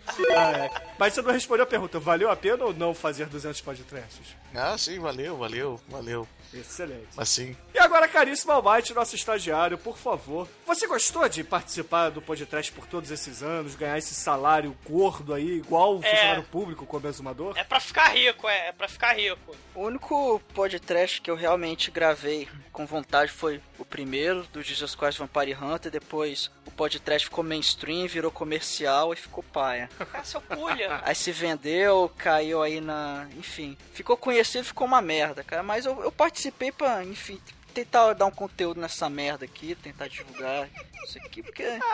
que, que, né, o, o que que o podcast. O que, o que que era o podcast antes de eu entrar nessa merda aqui, né? Era um podcast que ninguém servia cafezinho, cara. Me traz café light. Pois é, hoje tem, o senhor porra, está hoje colocando as asinhas de fora. tem café, cara. Hoje tem café no podcast e tal, hein? Mas Mais agora falando sério, é apesar de eu ter falado sério agora também. Mas, pô, foi, pô, gravar podcast é foda, cara. É, a gente, pro negócio que a gente grava aqui num domingo à noite, fica até uma, uma hora da manhã gravando, é porque a gente gosta, né, cara? E é, é sempre bom a gente conversar sobre filmes legais. É, o podcast acaba também, é, entre aspas, forçando a gente a assistir filmes e a gente acaba pegando outras coisas pra assistir também, pra ter outras referências pra gravar e tal. É menos o exumador que já viu todos os filmes que existem. Então, Nada. Ele só não viu os filmes do Adam Sandler. é, só não Cara, viu não. é, o Ironic semana que vem, galera. Não, 201. Cara, Churume e Adam Sandler. A gente tem que fazer o Adam Sandler render, não é assim. Mas, o, o o mais importante, cara, é que no podcast você conseguiu sair do armário. Você fez a declaração que você é um amante das rolas, dos roliços. Não, só disso que eu acho voadora de piroca legal, cara. que é uma coisa realmente um negócio diferente que poucas pessoas conseguem fazer. Mas, Almighty, você é careta? É, Não, eu sou careta. Sou careta pra caralho. Mas antes que descambe pra putaria gay, pra putaria goi, Antes, né? diga pros ouvintes o que que você acha do Dawn of the Dead e, é claro, sua nota de 0 a 5 para essa grande obra do George Romero. Cara, eu gosto desse filme pra caralho. Que filme foda.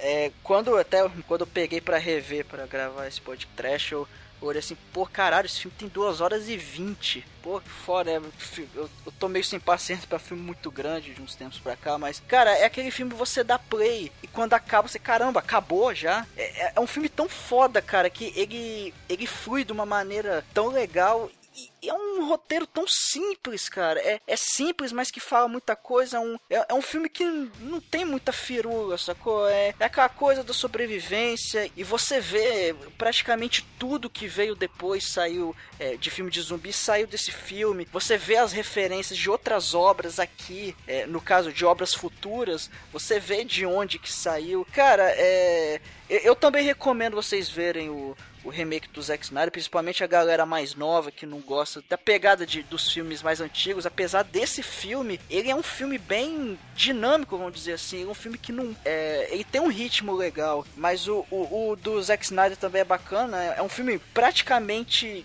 é, é praticamente outro filme, ele só pega a ideia central, né? Mas é um filme que eu gosto pra caramba também. Mas esse do Romero, cara, puta que pariu, que filme foda. É quem. Você que ou- ouviu o podcast, ou desde o começo, ou pô, tá ouvindo esse episódio 200 aqui, não viu esse filme ainda, veja, cara. É, pega, pega hoje esse filme e vai ver, porque é um clássico absoluto e, e não é daqueles clássicos que ah, você, é, a gente, ele merece respeito só porque é clássico. Não, porque ele é um filme foda mesmo, cara. Até hoje é um filme que continua atual, com essa crítica foda, porque as coisas não mudaram muito de 78 pra cá. É nota 5. muito bom, muito Tio, bom. tio Romero é foda, cara. Nota 5 com certeza. E agora vamos perguntar para o nosso zumbizólogo de plantão aqui, Chicoio. O que, que você achou de fazer a transição de ouvinte para hoje estar aqui gravando o episódio número 200 do Podcast? Pois é, eu, eu ainda me considero um ouvinte. E, e olhando pra trás, pra você é 200, mas pra mim é 100. que eu, que eu, estre, eu estreiei. Pra mim é um 160, mas É, eu estreiei no 100 aí, enchendo o saco de vocês. Então, a parte da rasgação de seda, de quanto eu acho legal esse trabalho aqui, de quanto o podcast eu acho que é um podcast legítimo, importante e, e o melhor podcast de cinema em português do mundo, né? É, está todo lá. Então, reouçam o episódio 100, que é Às vezes italiano, chinês. Paga o salário, paga o salário pro Chico agora. Não, Paga. é. ele reflete o que são os filmes trashes e os filmes são aqui que são filmes feitos com gosto, uma ideia na cabeça, o negócio pra frente. É assim que esse podcast é. Ah, esse aqui é um filme alicerce principal do, do que existe de zumbi até hoje. É merecido. Tudo que você se joga de videogame, que você assiste de cinema, de seriado, de gibi, de zumbi, é por causa que isso aqui existiu. Por mais que tenha o antecessor o Night of the Dead, esse aqui é o que estabeleceu o padrão em todas as áreas do, do grupo de humanos que vai se refugiar, que vai de um lado pro outro, que atira, que briga com o outro, que faz a vida tal, e se fode. E a- o negócio da crítica social, que é sempre a mesma de certa forma, em tudo que é produto de zumbi. Jorge Romero no seu auge, melhor trabalho dele, sem dúvida, soberano, mãozinha dada com o Dario Argento, né? Tem os seus defeitos, tem erro de continuidade, tem algumas horas lá que a trilha sonora que não é do Goblin fica meio estranha, mas é um filme soberano. Nota 5. muito bem, muito bem, muito bem. E caríssimos ouvintes, antes de tudo eu quero dizer que foi um prazer enorme fazer esses duzentos e tantos podcasts pra vocês. E espero que a gente não termine tão cedo. Tem muito filme ainda pra ser dito aqui no podcast, muita coisa pra ser feita, então tão cedo isso aqui não vai acabar, a não ser que a gente Você perca o morra. saco, né? Ou eu Não, morra. sei que você morra e vira zumbi. Mas em relação a Dawn of the Dead, O Despertar dos Mortos, a continuação direta de A Noite dos Mortos-Vivos, do George Romero, com uma mãozinha do Dario Argento, eu não posso dar uma nota diferente de 5. Porque afinal de contas o filme é bom demais, cara. Tem tudo que eu gosto, tudo mesmo. só não tem as faíscas caindo do teto, mas é compensado com muito gore. Muito, muito, muito gore. Também não tem peitinho. Tem, tem peitinho sim, cara. Tem peitinho nas Tem. sombras, mas tem. Tem, tem Ah. peitinho, cena de sexo melancólico. Depois que o Roger morre. É, Tem, É, tem peitinho do gordo, pô. tem, tem, tem gordo. Tem ginecomastia horrenda, tem. Ai, ai. E por tudo isso, caríssimos ouvintes, a média de Dawn of the Dead aqui no podcast foi nota 5. Grande filme para o episódio número 200 dessa jossa. Aí, aqui. aí, é isso. Sim. E agora, caríssimo Anjo Negro, por favor, qual será a música de número 200 aqui no podcast? Cara, com tanta gente nesse podcast, tanta alegria, né? Shop Saints. Mamonas? É, Mamonas, isso aí. Excelente, ouvinte. Fique aí com Mamonas Assassinas e até o podcast número 400.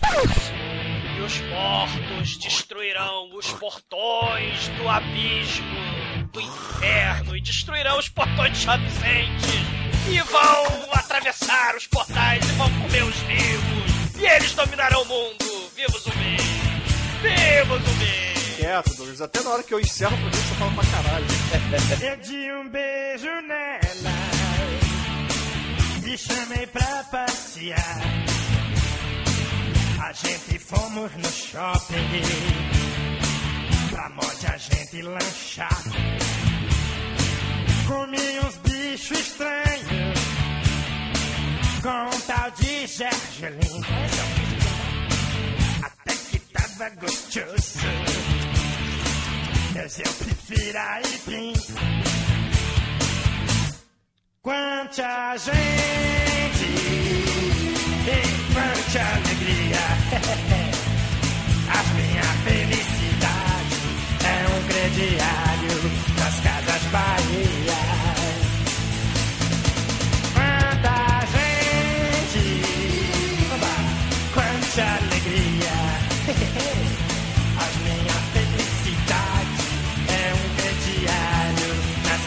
Bahia. Riba! Joinha, joinha, chupetão, vamos lá. Chuchuzinho, vamos lá. Onde é que entra, hein? Esse tal shop sente é muito legalzinho pra levar as namoradas e dar uns rolezinhos. Quando eu estou no trabalho, não vejo a hora de descer dos andames pra pegar um cinema. Deixo a Schwarzenegger, também o Van Damme. Quanta gente,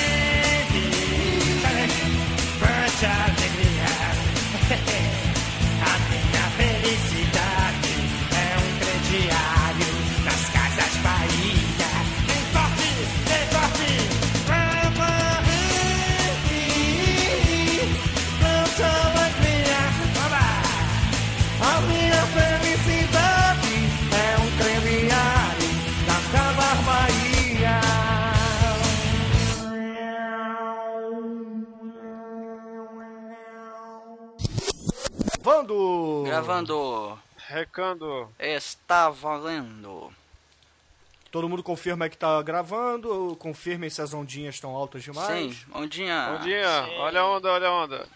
Eu estou ouvindo vocês de forma super picotada agora, mas vai dar tudo certo. Tomara. Mas dá pra entender, pelo menos? Dá, dá, né? Vai. Mas, Lucas, você dá a pra entender? Ou você entende pra dar? Não, Bruno, foi engraçado. Ô, ô, ô, ô, que tá Ficar certo. levando picada. Ô Douglas, você já tomou uma cabeçada no céu da boca e duas boladas no queixo? O senhor já tomou no seu cu? Não, mas não dá bunda, cara. Loucura. Ele é Eu sou goi, ele é goi. Você deu a bunda, disse o padre. Demet, para de arrastar o microfone no, no sovaco, cara, por favor. Né, eu tô coçando minha orelha, essa porra. Caramba, é, é- é um cotonete seu microfone, é aquele do, é aquele do kit multimídia que vinha numa acha gigante Ah, assim. não. Nossa, cara. Debete, de- debete isso não é uma esponja, partes íntimas, É cara. a sonda anal o seu microfone. Ai, ai, vamos lá, Profundo gente. negro. Vamos lá, vamos sincronizar.